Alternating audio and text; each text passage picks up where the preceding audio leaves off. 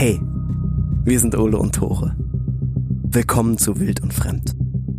Das hier ist die Geschichte von einem ziemlich krassen Abenteuer.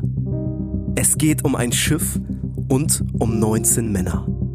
Darum, wie sie elf Monate im Eis der Antarktis eingeschlossen wurden. Was sie erlebt haben und wie sie sich befreit haben.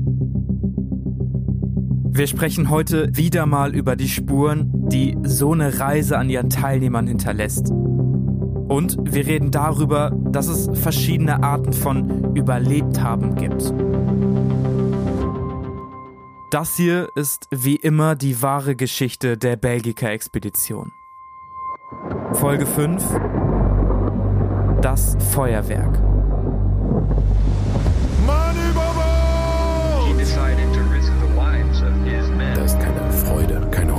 Zu Ganz, erkennen. ganz schlimm Vitamin D-Mangel. That was a disastrous decision. Man geht so sanft, ohne Kampf und sogar ohne zu leiden von dannen.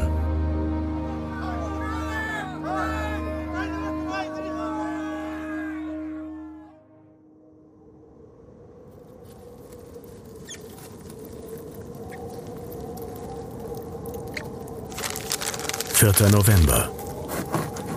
Ein Matrose ist nun von Verfolgungswahn befallen. Das Wort Chose beunruhigt ihn. Er versteht kein Französisch und bildet sich ein, Chose bedeutet töten. Seine Kameraden hätten sich verabredet, ihn umzubringen. Wenn es Nacht wird, verbirgt er sich, kaum angekleidet und ohne Decke im Zwischendeck. Wir müssen ihn sorgfältig bewachen.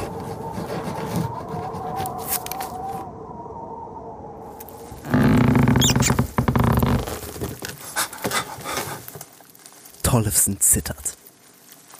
Seine Augen flitzen hin und her.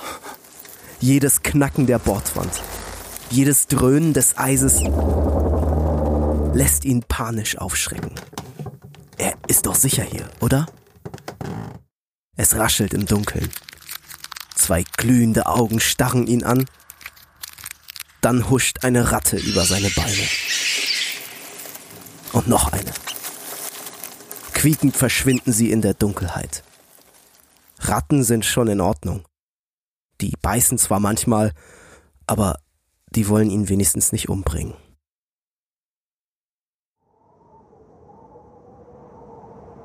Nur ein paar Meter entfernt sitzt LeQuant in seiner kleinen Kabine und rauft sich verzweifelt die Haare.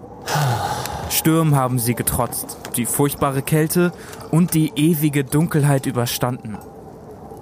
Er wäre fast an Skorbut gestorben, aber die Belgica hat ihm selbst in den dunkelsten Stunden ein Zuhause gegeben. Und die Besatzung, auch wenn sie sich beim Essen manchmal fast die Köpfe eingeschlagen hätte, ist ihm irgendwann ans Herz gewachsen. Sogar der trockene, stokelige Aktoski. Oder der trinkfreudige Sommers. Wie eine große, stinkende Familie. Wenn der Wind draußen heulte und der Himmel schwarz war, haben sie Kerzen angezündet und gemeinsam gesungen. Sie haben zusammengestanden gegen alles, was ihnen die Antarktis vor die morschen Planken ihres Schiffs geworfen hat. Immer kam der Schrecken von außen. Doch jetzt ist alles anders.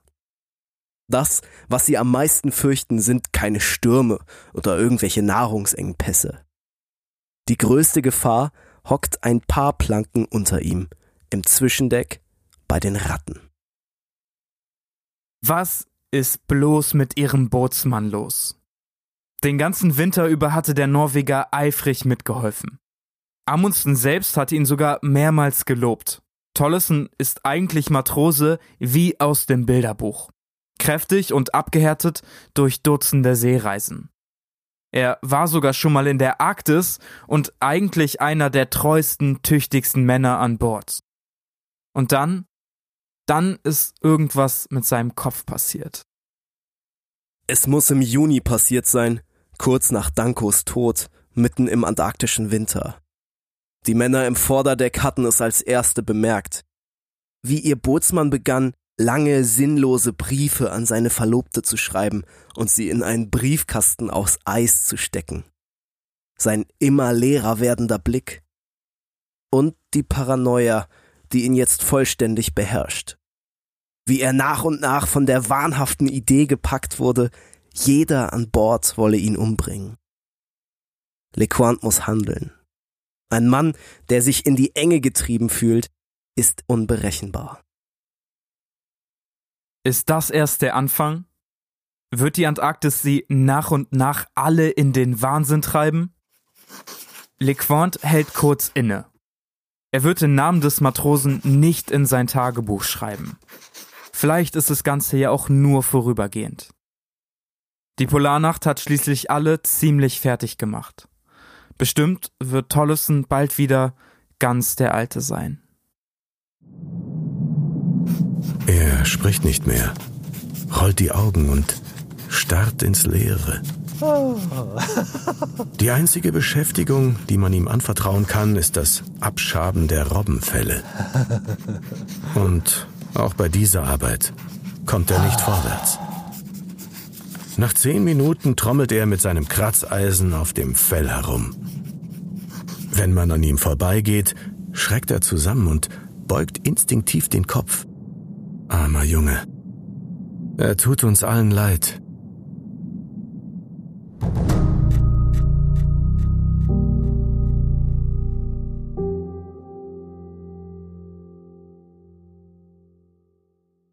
Moin, herzlich willkommen zurück zu Wild und Fremd, eurem Lieblingspodcast, der heute seine letzte Folge zur Belgica-Expedition fabriziert.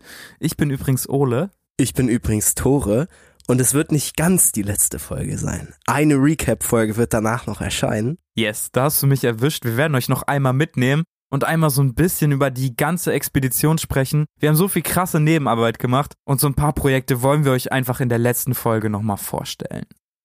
Aber heute wird sich das Schicksal von Cook, LeQuant de Gerlach und all den anderen entscheiden. Es ist also das Finale. Das Finale von der Belgica-Reihe. Wahnsinn, oder? Es wird sogar ein Feuerwerk geben, wie der Titel sagt. das steht hier einfach im Skript und Dora hat es einfach abgelesen. Vielleicht seid ihr komplett wahnsinnig und das ist einfach die erste Folge von unserer Miniserie, die ihr angeklickt habt. Dann bitte nicht weitergehen. Das ist hier eine absolute Sackgasse. Das macht doch keiner, oder? Also jetzt nach fünf Folgen klickt doch keiner, wenn der hier reinhört das erste Mal, als erstes auf Folge Nummer fünf. Mal gucken. Meintest du das nicht in der Vorbereitung mit diesen Büchern, wo man Sachen auswählen kann? Vielleicht kennt ihr das auch. Wir hatten früher solche Bücher. Das waren so Entscheide selbst Bücher. Ich hab die so geliebt, ne? Du hast du halt eine Geschichte gelesen und am Ende der Seite kam dann so, entscheidest du dich für A oder für B? Also tötest du den Tiger oder läufst du schnell weg? So, ne? Je nachdem, Genau, was deine genau, Fähigkeiten genau. so sind. Dann musste man immer Entscheidungen treffen und dann zu irgendwelchen komischen Seiten blättern, wo die Geschichte dann weiterging. genau. Und es war so mega unübersichtlich und du hast so eine Seite zu weit geblättert und warst komplett woanders. Ich fand das auch immer doof, weil die Bücher waren halt saudick. Aber am Ende hattest du halt nur ein Drittel davon Story, weil Genau. safe, das safe. alles und der andere Rest einfach so komische Enden, die sich irgend Dulli ausgedacht hat. So. Ah, da brauchen wir noch mal einen Tod und da brauchen wir noch mal ein alternatives Ende. Genau, safe. Aber hierzu, es ist quasi nicht möglich, diese Folge zu hören, ohne alle anderen vorher gehört zu haben. Also, wenn das eure erste Folge ist, dann absolute Sackgasse, husch husch, bitte einmal auf Folge 1 und dann versteht ihr alles, was wir sagen. Und es ist auch nicht möglich, diese Folge zu Ende zu hören, ohne eine Bewertung abgegeben zu haben. Das Cap. Ja, okay, es ist schon möglich, aber es wäre natürlich sehr cool. Wir würden uns sehr, sehr freuen, wenn ihr auf Spotify oder Apple Podcasts oder YouTube einfach mal ein paar Sterne oder Daumen rausgebt. Wir nehmen beides. Da sind wir gar Das ist eine richtige. Tore-Einleitung. Könnt ihr uns bitte bewerten? Und wir stehen knapp vor 300 Bewertungen auf Spotify. Das ist auch Cap. Das muss ich auch dazu sagen, das ist auch Cap, weil ich habe heute geguckt und wir sind knapp über 200. Aber man, du musst ja überlegen, wann hören Menschen diese Folge? Und vielleicht hören die die ja nicht sofort, sondern so ein paar Tage oder Wochen später und dann haben wir ja schon mehr. Weißt Ja, du, das wir ja irgendjemand einbeziehen. zehn Jahre später und wir sind so Nummer eins Geschichtspodcast weltweit auf Englisch. Das ist auch Cap. Das ist auch Cap. Ah, wer war korrekt?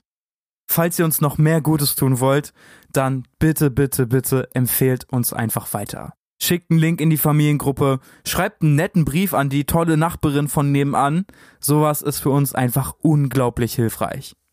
Und Wenn ihr nicht genug kriegen könnt von nerdigen Facts über historische Expeditionen, dann besucht uns auf Instagram. Wir heißen Wild und Fremd, alles zusammengeschrieben. Und wir zeigen Gesichter. Da könnt ihr mal unsere Gesichter sehen. Ja, ne? Gesichter. Haben wir hochgeladen? Ich glaube schon. Ja, haben wir hoch. Deins auf jeden Fall in Story Highlights. Mehrmals. Deins aber auch. Echt? Bip macht gleich zu. Ah, stimmt. noch Skript schreiben. Der ist im Kopf geblieben, ne? Ich weiß immer noch nicht, wie sinnvoll das ist, jetzt hier eine ganze Zusammenfassung von den Folgen davor zu geben. Vielleicht brauchen es manche von euch super dringend. Für manche ist es irgendwie so Skip-Material und die suchen die ganze Zeit diesen 30 Sekunden Plus-Button. Es ist uns komplett egal, aber schreibt uns gerne einfach mal auf Insta, ob ihr das braucht oder ob ihr es für unnötig erachtet. Dann lassen wir es bei der nächsten Miniserie auf jeden Fall weg. Lass uns einfach einen Kompromiss machen, so eine kleine kurze Zusammenfassung geben. 1897 startet Belgiens erste Antarktis-Expedition und damit auch die erste richtige Antarktis-Expedition der Welt. Auf dem Schiff Belgica wollen 19 Männer den magnetischen Südpol erreichen. Sie werden vom Packeis eingeschlossen, zwei Menschen sterben und es wird Winter in der Antarktis. Die Belgica steckt immer noch fest. 70 Tage Dunkelheit, es entwickelt sich Skorbut unter den Männern, sie bekommen Depressionen und der Expeditionsarzt Cook rettet alle mit einer Lichtkur vor dem Ofen in der Messe. Der einzige, der sich nicht so richtig recovert, ist der Kommandant de Gerlach. Und der zieht sich immer weiter zurück. Genau, der komplette Chef der ganzen Reise. Letzte Folge haben wir auch so ein bisschen über den entbrannten Konflikt gesprochen und das Thema, wie es jetzt weitergehen soll. Das größte Problem ist, dass der Orden des Pinguins, also LeQuant der Kapitän, Cook als Expeditionsarzt und Amundsen als erster Offizier, die sind so ein bisschen eigenständig unterwegs und planen selber eine Tour, ohne ihren Chef mit einzubeziehen. De Gerlach findet das doof, weil er der Kommandant ist und sich nicht übergehen lassen will von irgendeinem Eliteorden, der sich da geformt hat. Obwohl es auch ein cooler Orden ist, ne? Ich feiere die so komplett. Also wirklich, die sind alle so sympathisch. Der Orden des Pinguins. Irgendwann will ich auch so eine Medaille haben von Van Risselsberge. Alter, wenn es die noch gibt, schickt uns das bitte. Boah, vielleicht gibt's die ja wirklich noch. Die gibt's hundertprozentig noch. Irgendwer muss wo? die ja noch haben. Vielleicht ein Museum. Museum oder irgendwelche Angehörigen. Das wäre so krass. Das wäre so krass. Das, ja. das wäre ein richtiges Geschichts... die würde ich sogar kaufen. Ja, ja würde 200 ich Euro. auch.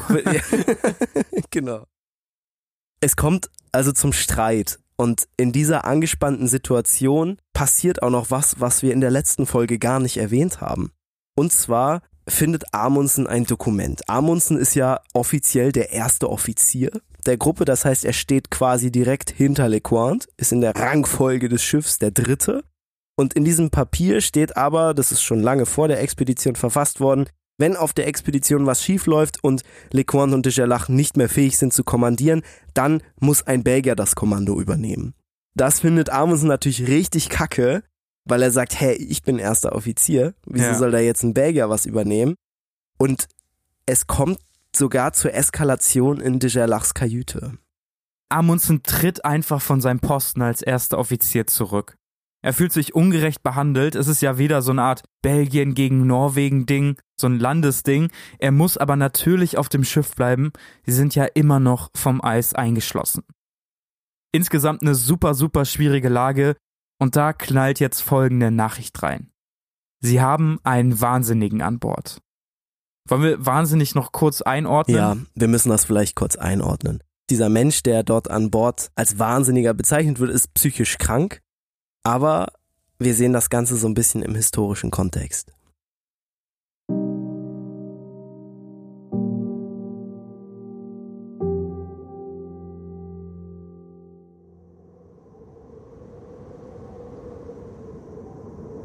Der 12. Dezember ist ein wolkenloser Tag. Die blassen Sonnenstrahlen spiegeln sich in den unzähligen Presseiskräben und tauchen das Camp der eingeschlossenen Belgiker in ein fast schon klinisch helles Licht. Die bedrückende Enge an Bord, der Gestank des langsam auftauenden Müllbergs um ihr Schiff herum und die Sache mit Tollefsen nagen an den Nerven der Männer. Niemand weiß so richtig, wie es weitergehen soll. Aber eins ist klar. Der wahnsinnig gewordene Bootsmann ist eine tickende Zeitbombe. Sie dürfen ihn ab jetzt auf keinen Fall aus den Augen lassen.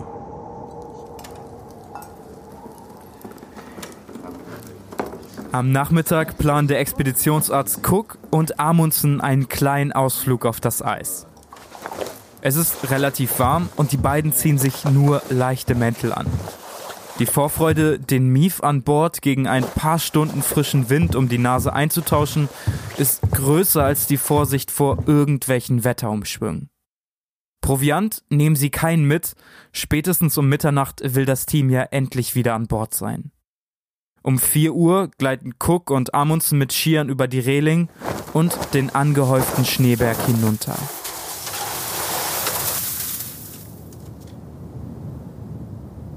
Es sind minus 7 Grad, fast schon sommerliche Temperaturen in der Antarktis.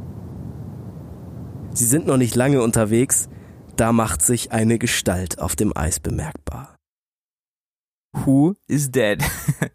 Sie wirkt auf jeden Fall orientierungslos. Vielleicht ist es ja einer der Wissenschaftler, der sich auf dem Weg zur Messstation verlaufen hat. Die beiden stapfen näher und erkennen einen dichten Bart und starre, aufgerissene Augen. Unmöglich. Es ist Tollefsen. Der sollte eigentlich unter permanenter Bewachung stehen. Stattdessen wandelt er völlig verwirrt weit weg vom Schiff übers Eis. Amundsen und Cook fassen sich ein Herz und laden ihn vorsichtig ein, mitzukommen. Ein bisschen Zerstreuung tut seiner armen Seele vielleicht gut.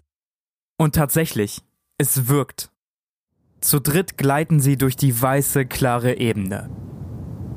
Die Weite des Packeises und der Wind im Gesicht geben Tollison ein Gefühl von Freiheit, was er auf der Belgica selbst seit Monaten nicht mehr erlebt hat. Ein paar Stunden später erreichen sie den Fuß eines Tafeleisberges, auf dem sie Rast machen wollen. Gemeinsam klettern sie auf den Gipfel und betrachten die Umgebung in der Sonne. Ihre Strahlen fallen wohltuend auf die schmutzigen Gesichter der Männer. Cook macht Fotos. Alles sieht so ein bisschen aus wie so eine Art Picknickausflug im Frühling. Im Westen, zehn Meilen entfernt, ist die Belgica nur noch ein schwarzer Fleck am Horizont. Noch immer ist es taghell. Wer könnte ahnen, dass es schon nach 22 Uhr ist? Die Männer bekommen Hunger. Es ist schleunigst Zeit aufzubrechen. Sie packen ihre Skier zusammen und klettern hinab. Ein kurzer Blick nach vorn. Doch, die Belgica ist nicht mehr zu sehen. Vor ihm türmt sich eine dichte Nebelwand. Plötzlich knirscht es furchtbar. Risse ziehen sich links und rechts von ihnen durchs Eis und füllen sich schnell mit Wasser. Während sie auf dem Gipfel das schöne Wetter genossen haben, hat die Sonne das Eis um sie herum erwärmt und brüchig gemacht. Jetzt treibt alles auseinander. Notgedrungen versuchen Amundsen, Cook und Tollison über die immer breiter werdenden Kanäle zu springen. Doch dafür ist es lange zu spät. Wie eine schwimmende Insel ist ihr Eisfeld vom Packeis abgebrochen und treibt so immer weiter vom Ufer weg. Tollefsen ist schockiert. Im Gegensatz zu Cook und Amundsen, die auf ihrer Reise mit dem Orden des Pinguins schon in deutlich schlimmeren Situationen gesteckt haben, ist das hier für ihn völlig neu. Spätestens jetzt ist all sein gutes Gefühl dahin. Mit einem Mal sind seine Verfolgungsängste wieder da und er verfällt in sein Zähne zusammenbeißen und wild umherstarren. In dieser ja wirklich bitteren Situation treffen die drei auch auf eine Robbe, die einfach so ganz arglos im Schnee liegt. Normalerweise hätten sie das Tier wahrscheinlich verschont, aber mittlerweile knurrt ihnen allen furchtbar der Magen. Niemand weiß genau, wann sie hier überhaupt wieder wegkommen, wann sie das Schiff wiedersehen werden, und so nähert sich Cook vorsichtig der Robbe, zieht seinen Revolver und schießt.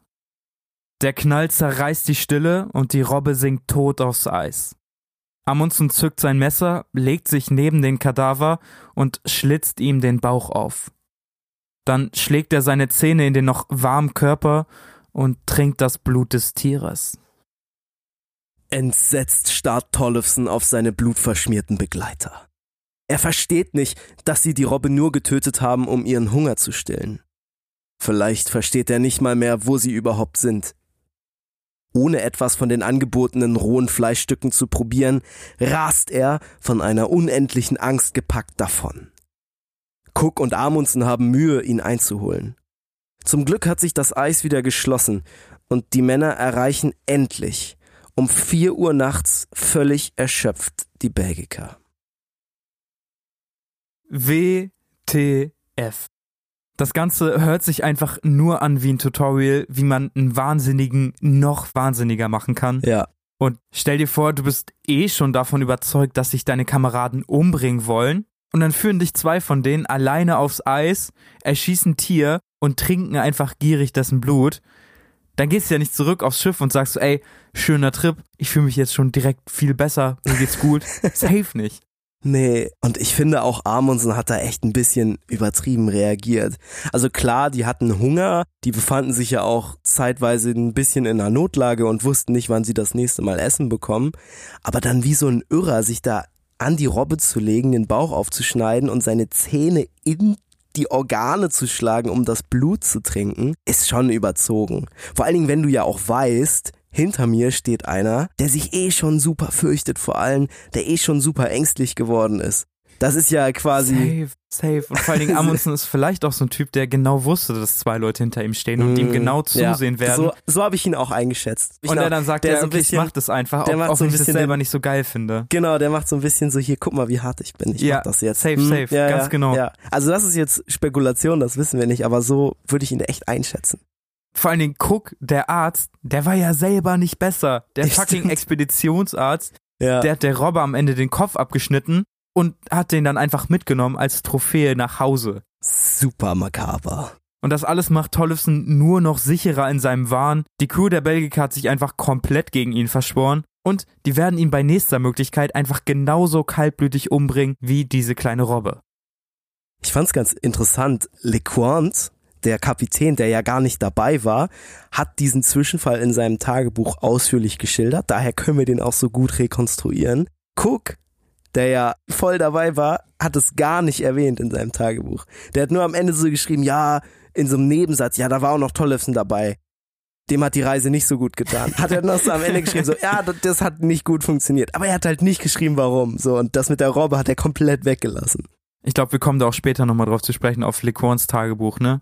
Ja, LeQuant hat uns gerade in dieser Zeit hat er wirklich gut dokumentiert. Komplett. Aber namenstechnisch war immer ein bisschen ein Problem bei ihm. ja, dafür hat Cook die Namen immer richtig rausgeknallt. Alter, also stimmt. Diese ja, Tagebücher, ne? Es ist so, wirklich, du denkst, du hast da ein vernünftiges Buch, nimmst deine Infos daraus, schreibst ein super Skript, zack, Folge fertig. Nada. nee, Nada, nee, wirklich. nee. Du, hast musst so dir echt die acht Rosinen Tagebücher, ja. wo jedes Mal so 10% der Informationen drin stehen. Und dadurch, dass LeQuant die Matrosen nicht benannt hat, Digga, auch warum? der hat, warum? der hat halt bei Tollefsen einfach nur geschrieben Matrose Y. und wir Idioten haben das gelesen, haben, oh, Matrose Y und dann haben wir die Mannschaftsliste rausgeholt und haben geguckt, wer, wer ist denn hier Matrose Y? Also wer heißt denn mit Vor- oder mit Nachnamen Y? ich habe halt nach Vornamen direkt geguckt, ne? Weil Ja. Nachname, niemand fängt mit Y an. Ja, aber, Aber genau, Vorname aber halt Vornamen auch auch, nicht. nicht. Und dann waren wir so, hä? Was, was ist denn hier los? Zum Glück, Cook hat natürlich alle Namen rausgeballert. Wegen Cook wissen wir, dass es Tollefson war. Aber LeQuant hat da wirklich, war sehr diskret unterwegs in seinem Tagebuch bei manchen Sachen.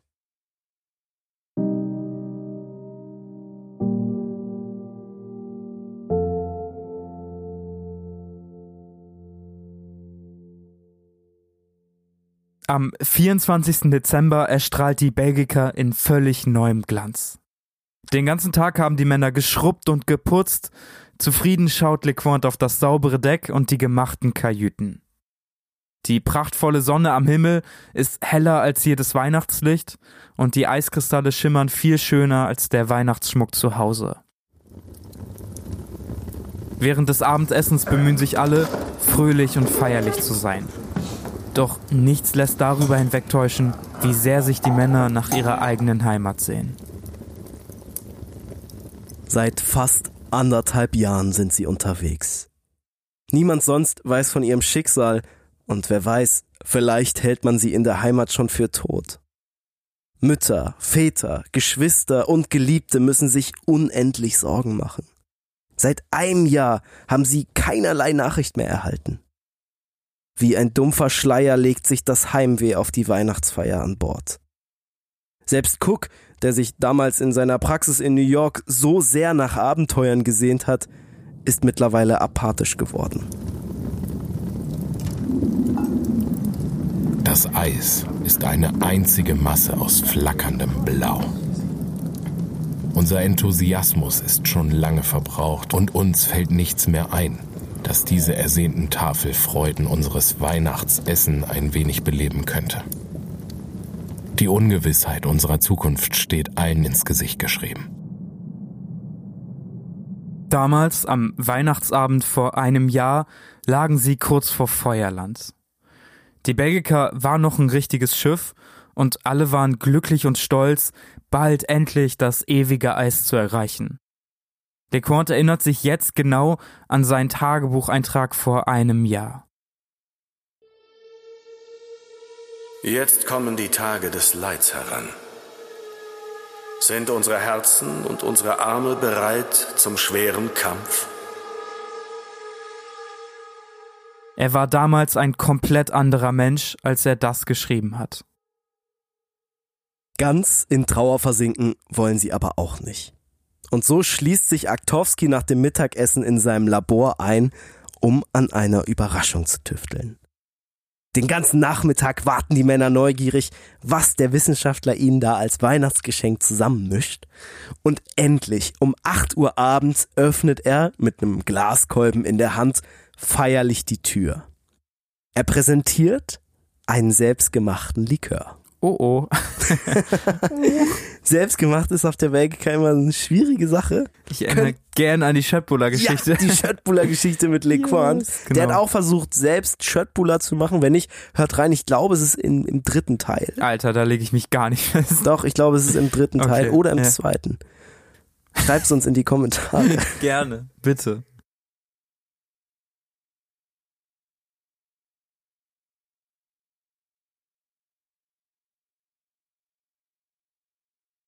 Wie bei den Schöttbullern ist es natürlich Lequant wieder mal der Erste, der probiert. Und der merkt schnell, hey, das Gesöff schmeckt absolut widerlich. Komplett, ne? Die Männer warten Nachmittag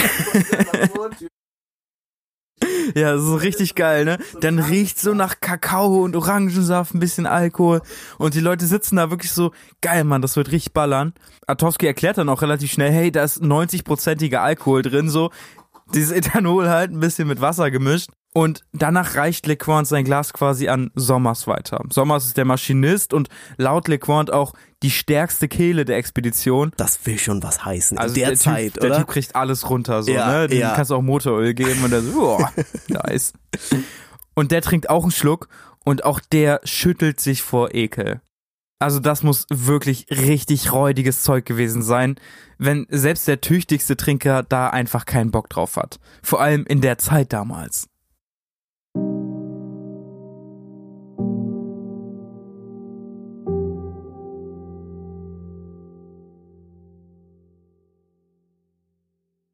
Silvester ist die Stimmung ähnlich niedergeschlagen wie am Weihnachtsabend. So sehr die Männer auch wollen, sie können in dieser Zeit nicht feiern. Alles ist so hoffnungslos und bitter. Um 10 Uhr abends versammelt sich die gesamte Crew im Mannschaftsraum. De Gerlach, ihr Kommandant, lässt sich entschuldigen. Er liegt mit Kopfschmerzen in seiner Kajüte. Das Essen ist kurz und freudlos. Etwa um 11 Uhr zieht Cook sich zurück. Lecointe folgt ihm. Ein paar Matrosen sitzen noch still am Tisch, in Erwartung, dass es vielleicht doch noch irgendeine Feierlichkeit gibt. Es ist ja schließlich Silvester. Atowski stapft in sein Labor, wo es noch nach Orangensaft und Kakao riecht und setzt sich einsam an seinen Schreibtisch.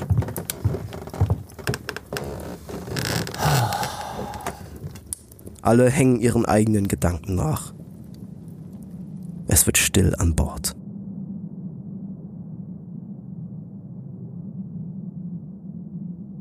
Doch Amundsen hat noch ein Ass im Ärmel. Um Mitternacht klopft er an Atowskis Labortür mit einer Flasche von feinstem Cognac in der Hand.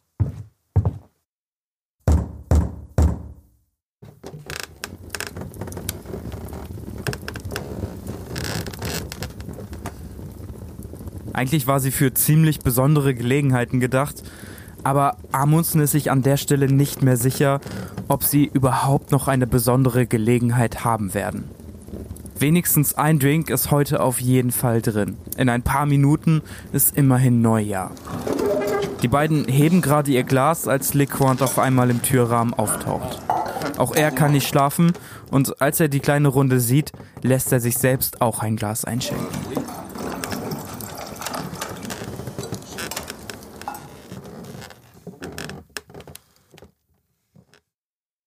Natürlich bleibt es nicht bei einem Glas.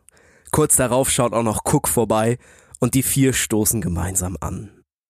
Nach Mitternacht besorgt LeQuant Wein und Kekse aus dem Laderaum und sie machen sich in Richtung Mannschaftskabinen auf.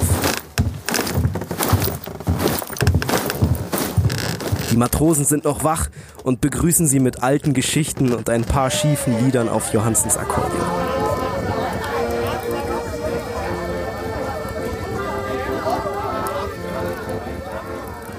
Ekorn schreibt später in seinem Tagebuch, dass diese Lieder wirklich schief geklungen haben. Junge, ist es überhaupt gar kein Wunder, wenn du ein Akkordeon mitnimmst, dann irgendwo in der Antarktis bist und das dann irgendwie am Feuer oder so spielst, ne? Diese Temperaturunterschiede. Töten Egal welches das- Instrument du bist, du Ja. bist Schrott.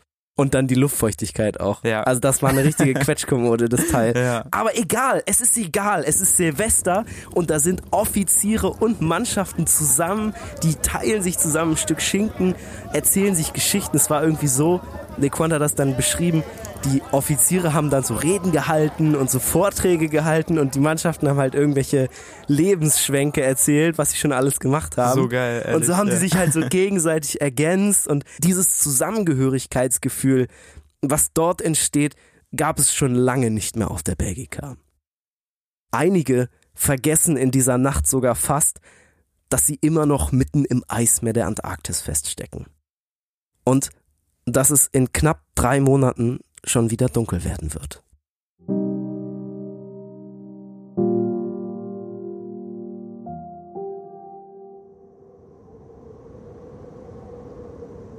Der Morgen beginnt natürlich wieder ernüchternd. Nicht alle Männer haben mitgefeiert, trotzdem beginnt der Tag an Bord erst relativ spät. Verkatert und blass wünschen sich alle ein frohes neues Jahr, doch irgendwie wirken die Glückwünsche leer. Froh wären sie schließlich nur, wenn es irgendwo ein Zeichen dafür geben würde, dass das Eis endlich aufbricht. Doch wieder mal tut sich nichts. Die Scholle um die Belgica ist fest wie eh und je. Am 4. Januar stellt der Expeditionsarzt Lecointe und Dejalach vor die bittere Wahrheit. Wenn sie nicht in den nächsten zwei Monaten hier wegkommen, werden mindestens vier weitere Männer sterben. Sie müssen jetzt unbedingt handeln. 4. Januar. Cook ist sehr in Sorge. Er spricht mit einer gewissen Gereiztheit von der unbedingten Notwendigkeit, aus dem Eis herauszukommen und verlangt, dass die wissenschaftlichen Arbeiten aufhören und alle unsere Kräfte auf das einzige Ziel unserer Befreiung konzentriert werden. Seine Worte rütteln uns auf. Jeder zerbricht sich den Kopf. Cook hat sich wirklich eine Liste gemacht und hat gemerkt, vier von uns werden auf keinen Fall einen neuen Winter hier auf der Belgica überleben. Und vor allen Dingen, de Gelach steht ganz oben auf dieser Liste. Der Ja. Kommandant, der Chef der Expedition, ja auch der Mann, der diesen Silvesterabend gar nicht miterlebt hat, weil er mit Kopfschmerzen in seinem Bett lag. Irgendwie ziemlich bezeichnend für die Reise. Und jetzt muss man sich die Situation vorstellen. Die sitzen immer noch auf der Belgica fest. Es ist mittlerweile antarktischer Hochsommer im Januar. Das ist die Zeit, wo das Eis eigentlich aufbrechen müsste langsam. Es Safe. müsste schmelzen. Deutscher August einfach, ne? Es Deutscher August. Ja, oder Ja. Juli so, ne? Also, das ist die Zeit, wo du draußen chillst und die Sonne genießt. Aber in der Bellinghausensee, dort, wo sie ihre Scholle haben, schmilzt das Eis einfach nicht. Cook entwickelt verschiedene Ideen, wie sie das beschleunigen könnten. Der will dann so Gräben graben, dass die Sonne da besser drauf scheint. Der hat dann auch irgendwann die Idee, einfach das Eis mit Kohlestaub schwarz zu färben. Digga, WTF, ne? Also sch normal, schwarze Sachen werden schneller warm als weiße Sachen. Das weiß auch Cook. Aber, Aber steht ist das in einem fucking nein, Verhältnis das zueinander? Ist überhaupt kein Verhältnis. ich glaube nicht. Aber man muss sich vorstellen, die sitzen da den ganzen Tag, die haben nichts zu tun und dann kommt man halt auf ja, solche Ideen. du kommst auf jeden Schrott, auf jeden Fall. Und sie warten vor allen Dingen auch wieder auf Stürme, auf irgendwie einen kräftigen Wind, der das Eis um sie herum bricht. Und es kommen ein paar, die sind aber viel, viel, viel zu schwach. An Bord wird jetzt schon gejoked, nur noch ein Erdbeben kann uns hier rausbringen. Also nur noch, wenn der Boden wirklich bebt, alles zerbricht, dann kommen wir hier vielleicht endlich mal raus. Wir dürfen nicht vergessen, Tollefson ist ja auch noch an Bord. Der Wahnsinnige. Und der macht wieder Probleme. Silvester hat er sich ganz gut verhalten. Da hat man zumindest nicht so viel von ihm mitgekriegt. Aber jetzt ist er wieder verschwunden eines Tages. Diese lückenlose Überwachung klappt also nicht so ganz so gut. Und die ganze Mannschaft fängt an, ihn zu suchen. Sie teilen sich auf. Eine Gruppe sucht an Deck, die andere Gruppe sucht auf dem Eis. Und sie vereinbaren zusammen ein Zeichen. Wenn sie ihn gefunden haben, soll die Flagge gehisst werden an Bord. Ja. Wenn sie ihn nicht lebend finden, dann soll die Flagge auf Halbmast gehisst werden. Die Crew, die dann draußen auf dem Eis rumsucht, suchen die Hütten ab, die ganze Umgebung und sehen dann, wie auf der Belgica die Flagge gehisst wird und auf Halbmast stehen bleibt. Klar, wenn du dann an Land stehst und du siehst, die Flagge wird hochgezogen und bleibt auf Halbmast stehen, dann machst du dir wahrscheinlich ziemlich dick Sorgen. Am Ende war es einfach nur ein Fehler, die hat geklemmt, die Flagge. Gott. Die haben den lebend gefunden. Am Ende geht alles gut, aber das zieht natürlich so derbe an den Nerven. Wenn du das Gefühl hast, wir haben jetzt gleich einen Dritten, der tot ist. Ja, Und schon wer wieder ein weiß- Todesfall. Safe. Und da geht's auch nicht darum, ob sie mit Tollefson gut klarkommen oder nicht. Aber es ist wieder so ein fucking vermeidbarer Todesfall, wie die beiden anderen davor auch. Irgendwann stellen sie auch fest, dass die Ratten ihre Winterkleidung im Laderaum völlig zerfressen haben. Das heißt, sie haben jetzt also nicht mal mehr die Möglichkeit, mit den Beibooten von Bord zu gehen und irgendwie zu Fuß zum Meer zu laufen. Ziemlich irrwitziger Plan. Der kam von Amundsen. Junge, es war so klar, ne? Amundsen hat gesagt, Leute, ist doch alles egal, lass uns doch zu Fuß das versuchen. Die haben es auch versucht, die haben dann die Beiboote auf dem, auf den Schnee gezogen. Ah, Das ist, also, jeder, der die Franklin-Expedition kennt, jeder, der auch Shackleton, haben wir ja auch schon drüber gesprochen, das ist ein Wahnsinn. Und dann in dem Zustand. Amundsen hätte das mit hundertprozentiger Wahrscheinlichkeit überlebt. Und mit hundertprozentiger Wahrscheinlichkeit wäre auch der Einzige gewesen, weil der Rest einfach auf dem Weg gestorben wäre. Ja, das ist so ein Amundsen-Ding. Ne? Also safe. das war Und so. das wäre auch für den okay gewesen, so, ne? Aber er hat's durchbekommen. Ja, ja, ja. Aber äh, jetzt können sie es sowieso vergessen, weil die Ratten ihre Winterkleidung aufgefressen. Übrigens auch eine spannende äh, Theorie stand, ich glaube, bei Cook im Tagebuch, Ja. dass sie haben ja immer mehr Vorräte aus dem Laderaum genommen und die gegessen und die Ratten hatten halt irgendwann keine Vorräte mehr, die sie anknabbern konnten. Ja. Und deswegen haben sie sich dann an die Winterkleidung gemacht und als die Winterkleidung zerfressen war, sind die Ratten dann zu denen gekommen. Dann war, hatten die immer mehr Ratten bei sich, weil halt in den Kabinen war ja noch ein bisschen Ja, Essen, ja. im Laderaum dann nicht mehr. Ach du Scheiße. Ja, okay. Und dann haben die, also hatten die so, wirklich hm, Probleme mit den Ratten. Mit also Ratten einfach. das krass. ist halt schon brutal. In der Antarktis. So denkst du so, äh, du komm. bist da so alleine auf Und dem das Schiff. ist halt eine Ratte, die in 500 Belgien an Ratten. Bord gegangen ist. Eine belgische Ratte einfach, die sich in deinen Arm beißt. Digga, die wird die einfach töten da, ne? Alter. Jetzt muss hier unbedingt was passieren. Die werden einfach von Ratten angegriffen. Wir erinnern uns noch an LeQuant. LeQuant ist ausgebildeter Artillerieleutnant und lange bevor diese ganze Reise losging, hat er schon im belgischen Militär gedient. Da hat er auch gelernt, wie man Feinde mit Kanonen und Granaten einfach mal so aus dem Weg räumen kann. Er kennt die Wirkung von Explosionen und weiß, wie zerstörerisch Schießpulver und Sprengstoff sein können. Mit ein paar Granaten kann man so ganze Landstriche verwüsten. Selbst der größte Feind lässt sich mit genügend Beschuss zerstören. Auf der Belgica haben sie zwar keine Kanonen, aber immer noch fast eine halbe Tonne Tonit. Den hat de Gerlach ja ganz am Anfang der Reise an Bord bringen lassen und alle waren so, was ist das denn? Unnötig. Dann weißt du noch, als sie im Laderaum waren und das inspizieren wollten und dann war der ganze Tonit da verstreut. Yes, wo die mit Kerzen- Feuerzeug da reingegangen ja, ja, oder mit Kerze sind die eben, da ja, reingegangen. safe. Und so ist er dann irgendwie in Vergessenheit geraten. Dieser Tonit, Tonit ist ein Sprengstoff, so ein bisschen wie Dynamit, aber sogar noch effektiver. Lequans Idee nimmt Form an. Und schon bald beginnen die Männer damit, Bomben zu bauen.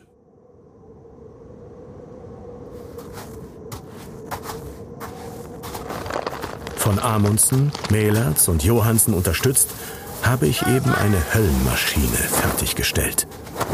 Wir brachten 535 Tonitpatronen in ein großes Petroleumfass, das mit äußerster Sorgfalt verschlossen wurde. Der Zünder besteht aus fünf Lunden und 25 Quecksilberkapseln. Zuerst wird es nichts. Die Lunden, die infolge der Kälte gelitten haben, leiten die Flamme nicht weiter.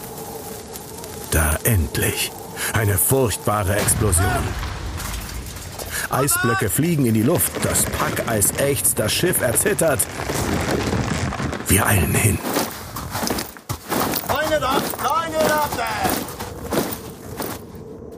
Ein fast 10 Meter breiter Krater tut sich vor ihnen auf.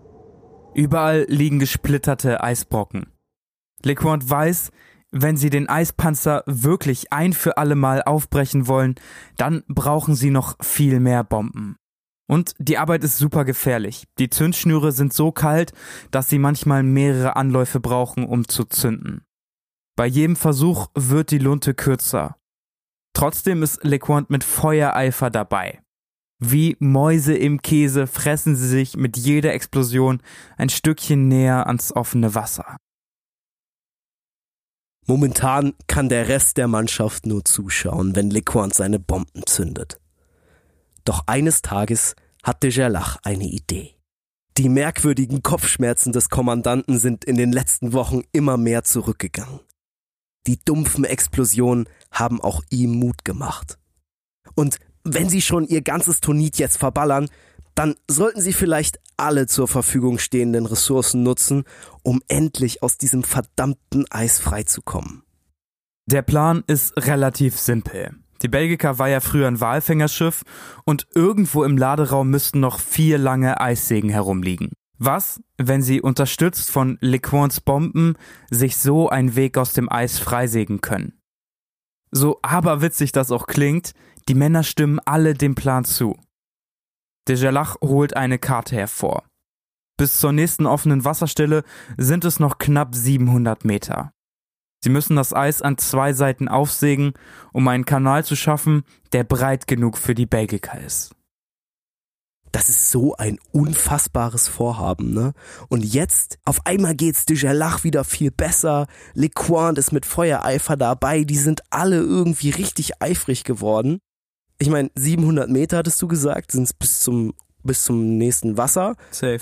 Sind's bis zur nächsten Wasserstelle. Also müssen sie ja, sie müssen es ja doppelt sägen. Also, Also eins müssen sie- vier schon mal, ja. Genau, fast anderthalb Kilometer sägen. Und dann müssen sie ja auch noch, wenn sie diesen Kanal ausgesägt haben, das Eis in der Mitte da rauskriegen. Ja, Das das, ist ja- nämlich voll das Problem, Ja. ne? Du kannst da ein Loch reinschneiden und Digga, das Eis ist genauso in der Mitte wie davor, ne? Ja. Und das ist ja halt nicht irgendwie ein bisschen Eis, was du so rausheben kannst.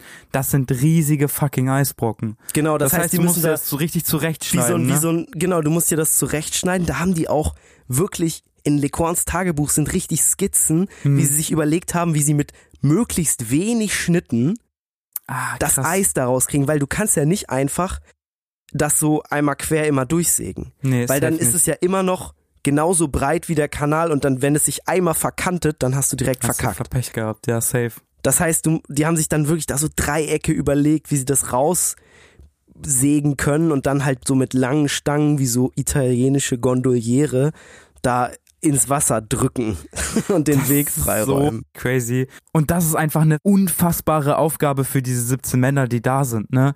Wir haben in den letzten Folgen ja auch immer wieder über Erkrankungen, über Muskelschwund, über Skorbut, über Schlaflosigkeit, über das ganze Ding gesprochen. Und die Männer sind einfach super, super erschöpft. Und dann müssen die so eine riesige Aufgabe bewegen. Wir haben ja schon öfter mit Julian Sankton gesprochen. Ich verweise gerne auf die Folgen davor, ihr könnt euch bestimmt erinnern.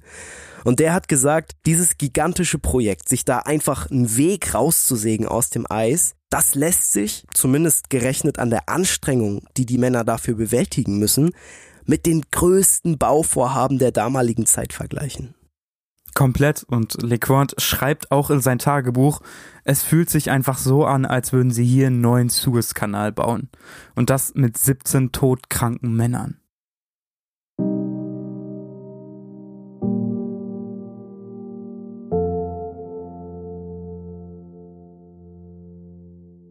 Artowskis Messungen ergeben, dass das Eis an den dünnsten Stellen etwa anderthalb bis zweieinhalb Meter dick ist. Ihre Sägen sind allerdings nur knapp einen Meter lang. Sommers, der trinkfreudige Maschinist, setzt also kurzerhand zwei Sägeblätter zu einer großen Säge zusammen. Dann werden zwei Teams gebildet. Von 7 Uhr abends bis 4 Uhr morgens, mit einer Stunde Pause um Mitternacht, übernimmt die Gruppe von LeQuant. Sie besteht aus Artowski, Cook, Amundsen, Sommers und einem weiteren belgischen Matrosen. Die teilen sich nochmal in Dreierteams auf. Das Team mit der großen Säge zieht gemeinsam, während das Team mit der kleinen Säge sich alle fünf Minuten abwechselt. In dem zweiten Team, angeführt von de Gelach, arbeitet der Rest. Auch sie teilen sich in Dreiergruppen auf und sägen ab jetzt zehn Stunden jeden Tag von 8 Uhr morgens bis 6 Uhr abends. Einige der Männer werden auch dazu abkommandiert, den Schnee mit Hacken und Piken von der Scholle zu räumen. Andere drücken dann die herausgesägten Stücke mit langen Stäben aus dem Kanal ins offene Wasser. Am ersten Tag schaffen sie knapp 40 Meter. Stück für Stück treiben sie die Rinne immer näher an ihr Schiff.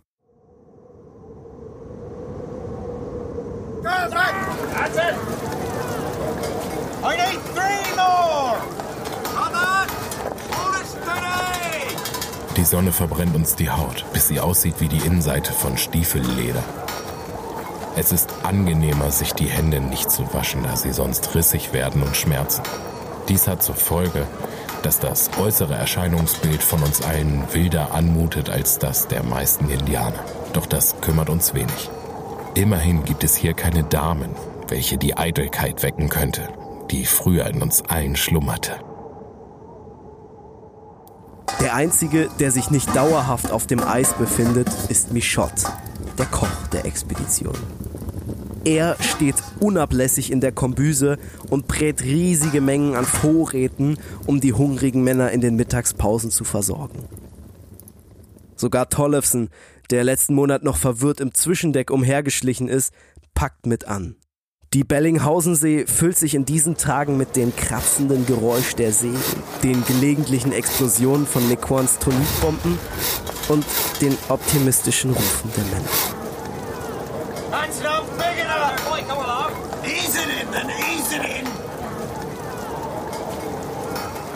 Was für ein Bild. Das stille Camp um die Belgiker ist mittlerweile zu einer geschäftigen Baustelle geworden und die Bauarbeiter stapfen mit bunten Jacken und großen Sägen bewaffnet über die Scholle. Artowski hat sich einen hohen Hut aufgesetzt und sieht mit seinem langen Mantel aus wie ein Londoner Gentleman. Er sägt wie ein Irrer, manchmal sogar 15 Minuten am Stück.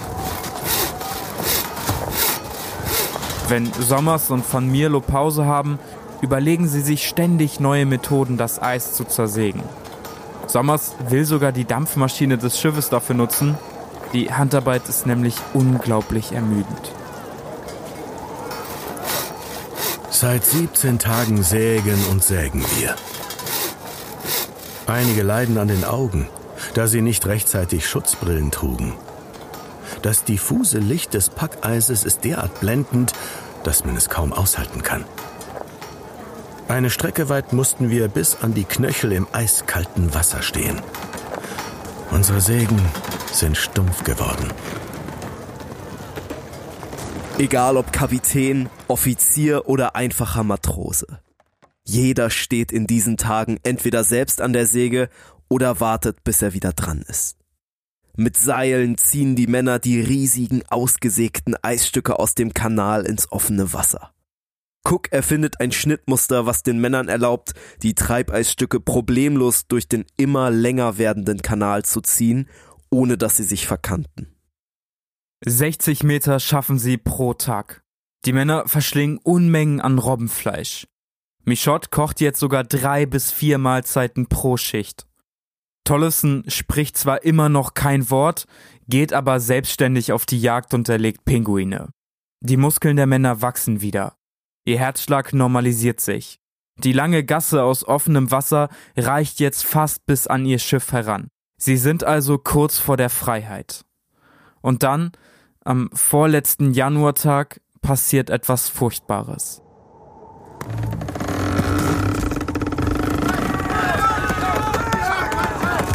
30. Januar.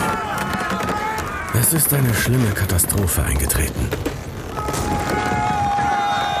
Der Kanaleingang ist soeben durch Treibeis versperrt worden. Angstvoll arbeiten wir weiter und schauen nach einem Ausweg. Unser ganzes Denken und Hoffen richtet sich jetzt auf das Eintreten einer Lockerung im Eis. Die ganze Zeit hatten die Männer auf ein Brechen des Eises gehofft. Jetzt ist es eingetreten, aber die riesige Scholle hat ihren selbstgebauten Kanal zusammengeschoben. Wie die zwei Wände einer Müllpresse hat sich der Spalt geschlossen. Einfach so, über Nacht. Die Arbeit von Wochen scheint dahin. Schon beginnt das Eis an den Rändern festzufrieren. Dujalach befiehlt, unter keinen Umständen mit den Sägearbeiten aufzuhören.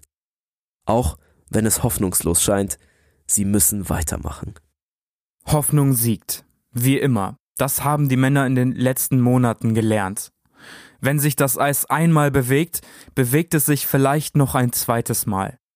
Und wenn ihr handgemachter Kanal verschlossen wurde, dann muss es ja jetzt irgendwo anders einen Riss geben. Die See unter ihnen ist in Bewegung. LeCointe hält jetzt fast Tag und Nacht Ausschau nach neuen Spalten und Rissen im Eis. Und so ist es auch hier. Zwölf Tage später öffnet sich der Kanal wieder. Am 12. Februar passiert es. Die Ufer driften wieder auseinander. Schon öffnet sich eine Gasse breit genug für die Belgiker. Hektik bricht an Bord aus. Die Männer spüren schon das Wogen der Wellen unter ihnen. Ihr Schiff schwimmt jetzt schon im freien Wasser. Sommers lässt die Dampfmaschine auf Hochtouren laufen.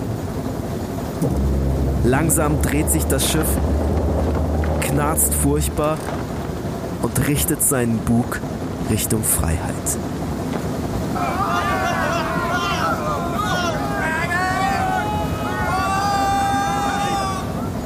Im günstigen Augenblick läuft die Belgica mit Volldampf gegen das Eis, splittert es in Stücke und schwimmt frei dahin. Kein Wort vermag das Gefühl der Befreiung und der Fröhlichkeit auszudrücken, was unsere Herzen befällt. Ich schaue nochmals nach dem Eisfeld zurück, das uns so lange gefangen gehalten hat. Dann wendet sich mein Blick entzückt nach Norden.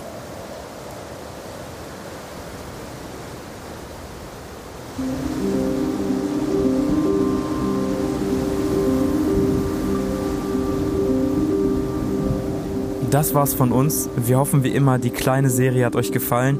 Das hier war die letzte offizielle Folge zur Belgica-Reihe. Wenn ihr wissen wollt, wie es weitergegangen ist, wie es den einzelnen Menschen gegangen ist, nachdem sie von dieser Expedition wieder nach Hause gekommen sind, dann hört gerne nächste Woche nochmal rein. Da machen wir ein kleines Recap, sprechen über das Schicksal der Männer. Und ich glaube, ich kann jetzt schon mal spoilern, dass nur weil man aus dem Eis entkommen ist und lebend wieder zu Hause angekommen ist, das nicht heißt, dass man dann ein normales Leben führen kann. Selbst wenn man dann wieder lebend zu Hause ankommt. Ja. Um all das kümmern wir uns nächste Woche und wir hören uns dann wieder. Gebt uns gerne Bewertungen, Sterne, Daumen, was auch immer. Wir freuen uns sehr über eure Nachrichten auf Instagram und wir hören uns nächste Woche. Bis dann.